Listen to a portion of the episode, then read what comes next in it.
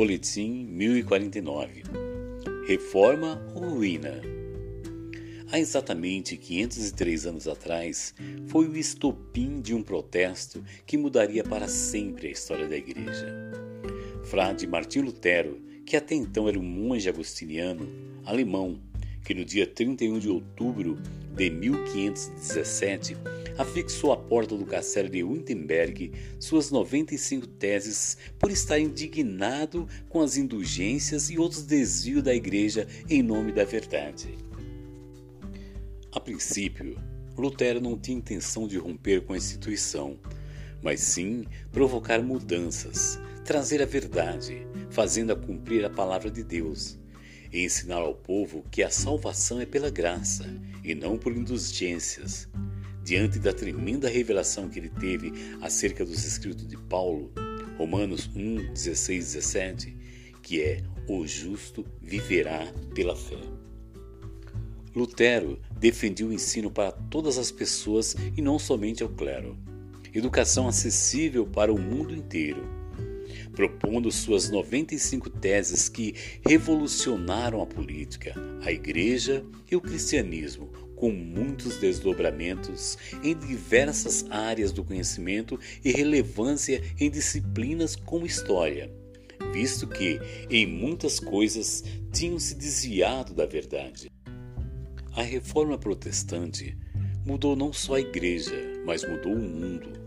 Em uma época de um mundo sombrio, de muitas superstições, onde a Igreja Romana dominava as relações de Estado e sociedade, se valendo de sua integração e também da maioria analfabeta dos cidadãos da época. Foi o renascimento do pensamento teológico, social, político, cultural e monetário. O cerne da argumentação de Lutero estava na convicção de que o homem alcançaria a salvação pela sua fé pessoal, não necessitando de intermediários ou mediadores além de Jesus Cristo, que veio em carne e sangue e é o único mediador entre Deus e os homens afirmando que o comparecimento à igreja, o jejum, as peregrinações e as boas obras não assegurariam a salvação. Não somos salvos pelas obras. As obras não geram salvação, mas sim porque fomos salvos. Então elas são consequências. Entre tantas verdades, podemos sintetizar suas 95 teses em cinco solas. Primeira, somente a Escritura. Acentuando que a palavra de Deus, as Escrituras, devem ser a nossa única regra de fé e prática. Ela é inerrante, imutável, infalível e eterna. Ela é a base de toda doutrina. Não podemos acrescentar e nem retirar absolutamente nada da palavra de Deus. Somente a fé evidenciando que a salvação é recebida por meio da fé e não através das obras. Não somos aceitos por Deus por causa de nossos feitos, mas sim pelo sacrifício de Cristo Jesus na cruz do Calvário, o qual cremos e o recebemos pela fé. A causa meritória da salvação é o sacrifício substitutivo de Cristo, enquanto a fé se apropria dos benefícios desse sacrifício. A fé é a mão estendida de um mendigo para receber o presente do rei. Esta fé salvadora é um presente, é um dom de Deus. Pela graça sois salvos, mediante a fé, e isso não vem de vós, é dom de Deus, não vem de obras, para que ninguém se glorie. Efésios 2, 8 e 9. Somente a graça confirmando e evidenciando que somos salvos pela graça. Graça é o favor imerecido, um dom precioso concedido a nós. Deus nos amou quando éramos inimigos e pecadores.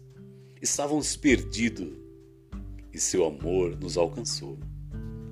Somente Cristo, evidenciando que a salvação é somente por intermédio de Jesus Cristo, que veio em carne e sangue, morreu e ao terceiro dia ressuscitou.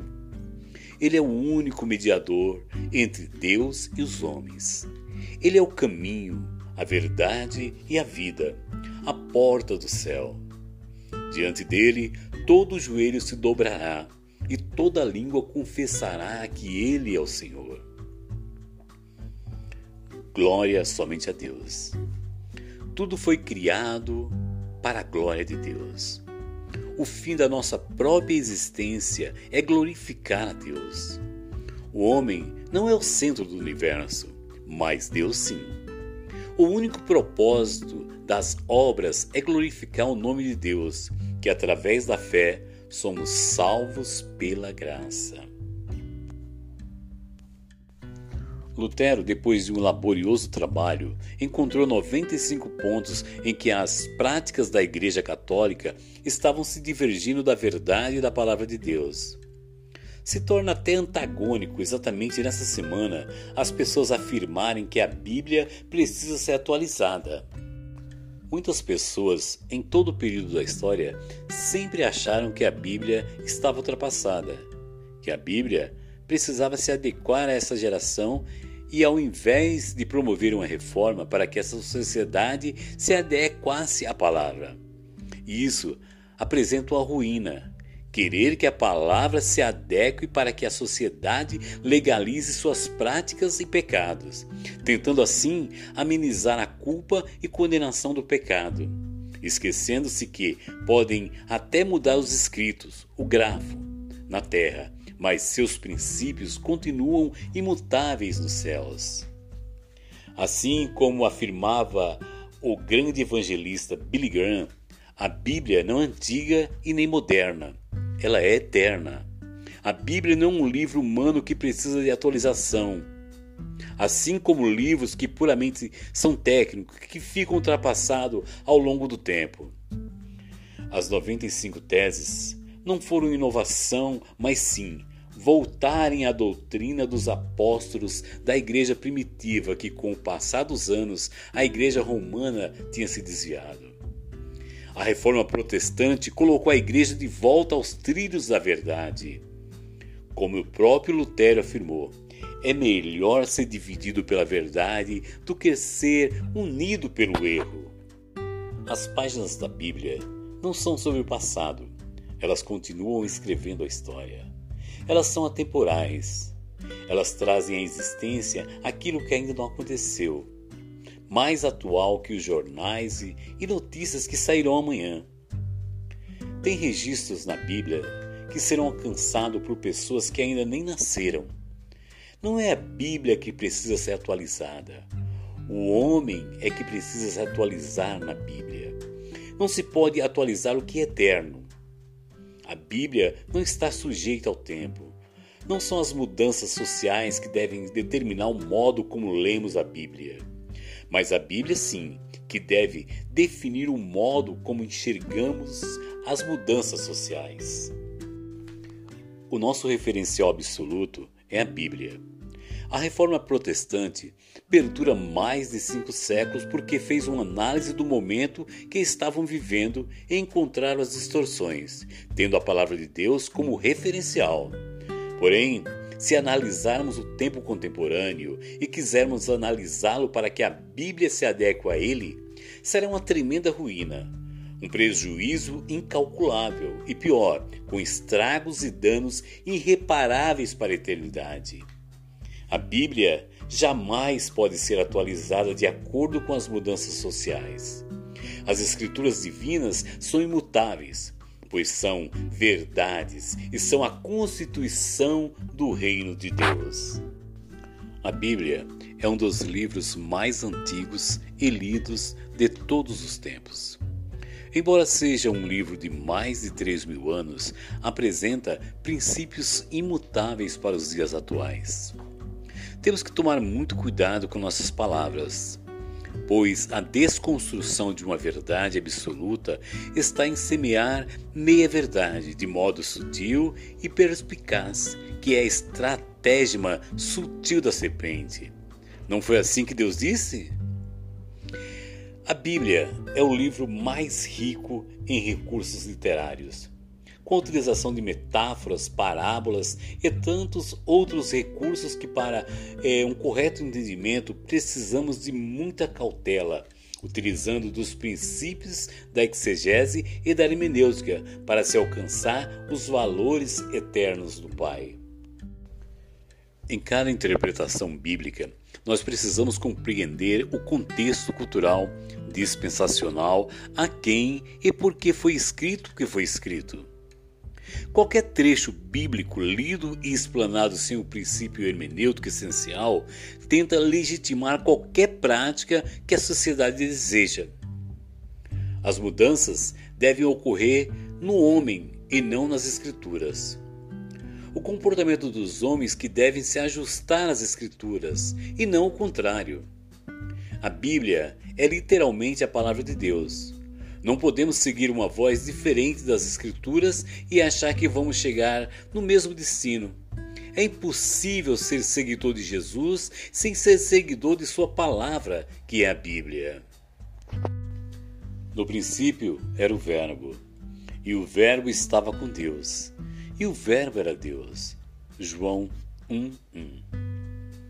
O verbo aqui se refere ao Logos, que é a palavra de Deus o Verbo que se fez carne, a vontade plena de Deus que é revelada através de Sua palavra.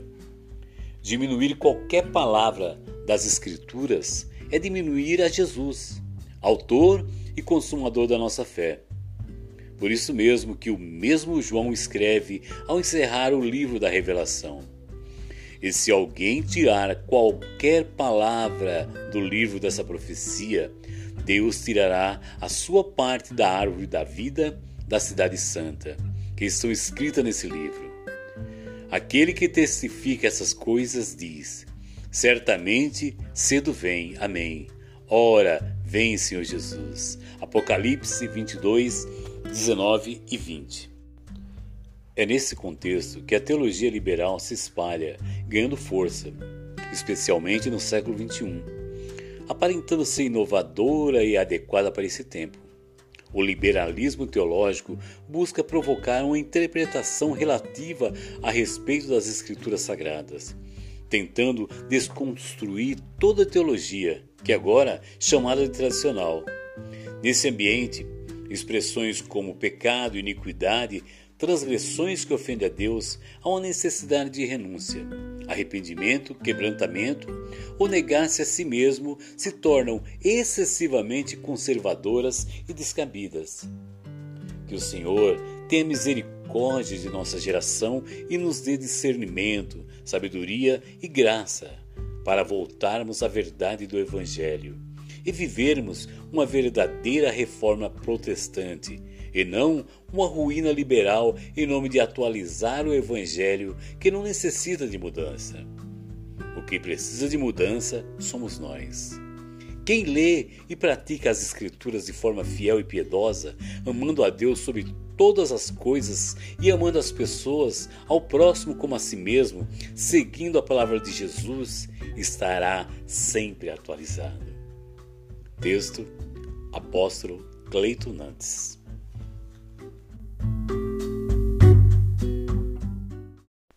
Boletim 1050 O mundo está mudando e mudando categoricamente numa velocidade jamais vista. As transformações estão sendo violentas e sistemáticas. A tecnologia precisa ser atualizada quase que diariamente. E olha que nem estamos ainda na 5G. Mas todos os dias existem novas versões a serem baixadas, upgrades disponíveis para nosso celular, iPad, laptop, etc. E com isso, ou você se atualiza ou você sai do jogo. É de suma importância atualizarmos e fazermos um upgrade constante para focarmos e crescermos em todas as áreas. Mas a grande verdade é que nem todos estão dispostos a essas mudanças, porque mudar dá trabalho, é incômodo Sempre vamos ter que estudar as novas versões para poder usufruir de todos os recursos que cada upgrade nos proporciona. E estudar tudo isso demanda tempo, dedicação e mudança. porque temos que mudar hábitos e comportamentos que já fazíamos no automático e agora temos que reaprender se quisermos desfrutar de todos os benefícios que o novo nos disponibiliza. Jesus já ensinou sobre isso quando estava falando sobre a importância do jejum. Nos deixou uma tremenda parábola. E disse-lhes também uma parábola: Ninguém tira um pedaço de uma veste nova para o cozer em veste velha, pois que romperá a nova, e o remendo não condiz com a veste velha. E ninguém põe vinho novo em odres velhos. De outra sorte, o vinho novo romperá os odres e entornar-se-á o vinho, e os odres se estragarão. Mas o vinho novo deve ser posto em odres novos, e ambos juntamente se conservarão.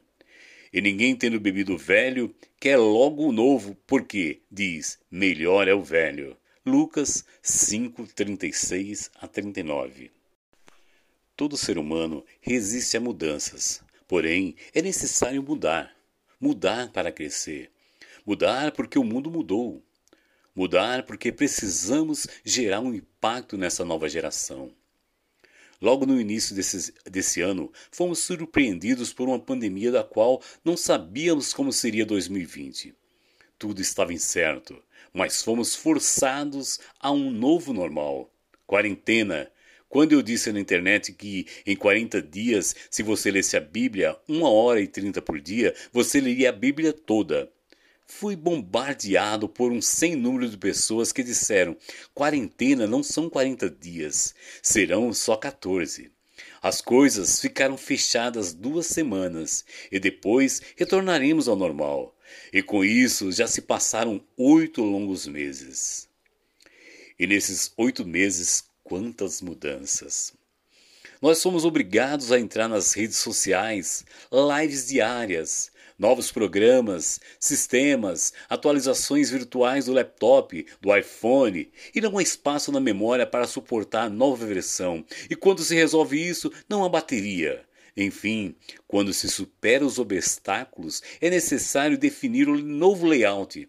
E nesse novo layout, a princípio, você não encontra nada porque tudo saiu da disposição que você já fazia de olhos fechados. Então, precisamos reaprender, readaptar, enfim, atualizar. Se quisermos ser uma influência positiva para muita gente, nós precisamos ter uma vida atualizada. E essa atualização é um novo layout de si mesmo. Os inflexíveis e orgulhosos odeiam mudanças e acabam se transformando em engenheiros de decadência que, com o passar dos dias, ficarão obsoletos. Estamos vivendo um processo acelerado de transformações. As mudanças atuais têm sido sistêmicas e significativas como nunca na humanidade. Os sistemas tecnológicos, financeiros, econômicos, políticos, militares, sociais e educacionais definindo uma nova identidade. O iPhone, iPad, o sistema iOS, o Facebook, enfim, a tecnologia, mídia e comunicação mudaram. E agora o Pix, uma revolução no sistema financeiro e econômico. Na política, estamos assistindo à agressão que tem sido as eleições americanas, e não será diferente nas eleições brasileiras na próxima semana. Falando em Facebook, nessa mudança não há mais possibilidade de publicar a devocional semanal em notas. O boletim nas fanpages e com isso estou estudando como criar um blog para podermos continuar propagando a devocional da semana. Porém, há oito meses, quando medidas foram impostas, tivemos que adequar nossos cultos à transmissão online. Cursos e aulas gravadas no celular, enviadas via WhatsApp para não perdermos o ano letivo. Então, atualizar não é mais uma questão de status, e sim de sobrevivência. É impossível guiar ou ao menos informar, transmitir algo a essa geração se continuarmos utilizando os métodos ultrapassados. E muitas mudanças ainda estão para serem implantadas que serão realmente uma nova revolução industrial e tecnológica. Precisamos buscar a inteligência espiritual que o apóstolo Paulo tanto falou, e como nosso Senhor Jesus Cristo disse: Ninguém tendo bebido velho quer logo novo, porque diz: melhor é o velho, porém temos que nos atualizar, temos que encontrar a linguagem dessa geração. Esaú só vendeu o prato de lentilhas porque não tinha uma visão para o futuro acerca da sua primogenitura. Porém, quando chegou o momento da bênção paterna, ele queria requerer o que ele já tinha vendido por causa de uma necessidade imediata: a fome quando ele voltou da caça. Dessa maneira, desprezou a bênção da primogenitura, que era perpétua. Não abra mão da visão da promessa por causa de necessidades imediatas. O vinho novo é ativo, dotado de características fortes, expansivas. Sendo assim, um odre velho, depois de usado e ressecado, por ser frágil e quebradiço, não pode mais ser usado para guardar o vinho novo, pois se arrebentará. Esses são símbolos instrutivos que expressam as diferenças da mudança. É bem verdade que Jesus estava falando sobre a antiga aliança, a lei, e a nova dispensação, graça. Porém, é uma parábola propícia para os dias que estamos vivendo. O novo é sempre vivo e expansivo. O antigo é muitas vezes cheio de dogmas, tradições, formalidades, sendo impossível expandir-se para conter as inovações. Muitas pessoas ficam presas a tradições. O vinho velho é bom, para que experimentar outro? Há um novo sabor, há um benefício novo. Não fique enrijecido nos hábitos ou formatos ultrapassados. Busque novas ideias, inovações. Aprenda novos sistemas para comunicar as verdades imutáveis e eternas da Palavra de Deus a palavra que está sempre atualizada e é sempre viva e eficaz, que é atemporal, porque é eterna. Ela nunca necessita ser atualizada, mas nós sim necessitamos a cada dia nos atualizarmos nela. A palavra é tão atual que já nos revela coisas que nem aconteceram ainda, pois Deus anuncia o fim antes do começo de todas as coisas. Invista em si mesmo Dedique um tempo meditando na verdade da palavra e dependa do Espírito Santo de Deus para ser propagador dessa verdade imutável nas novas plataformas e tecnologias que estão em constante atualização. E assim seja a melhor versão de si mesmo. Texto Apóstolo Cleiton Nantes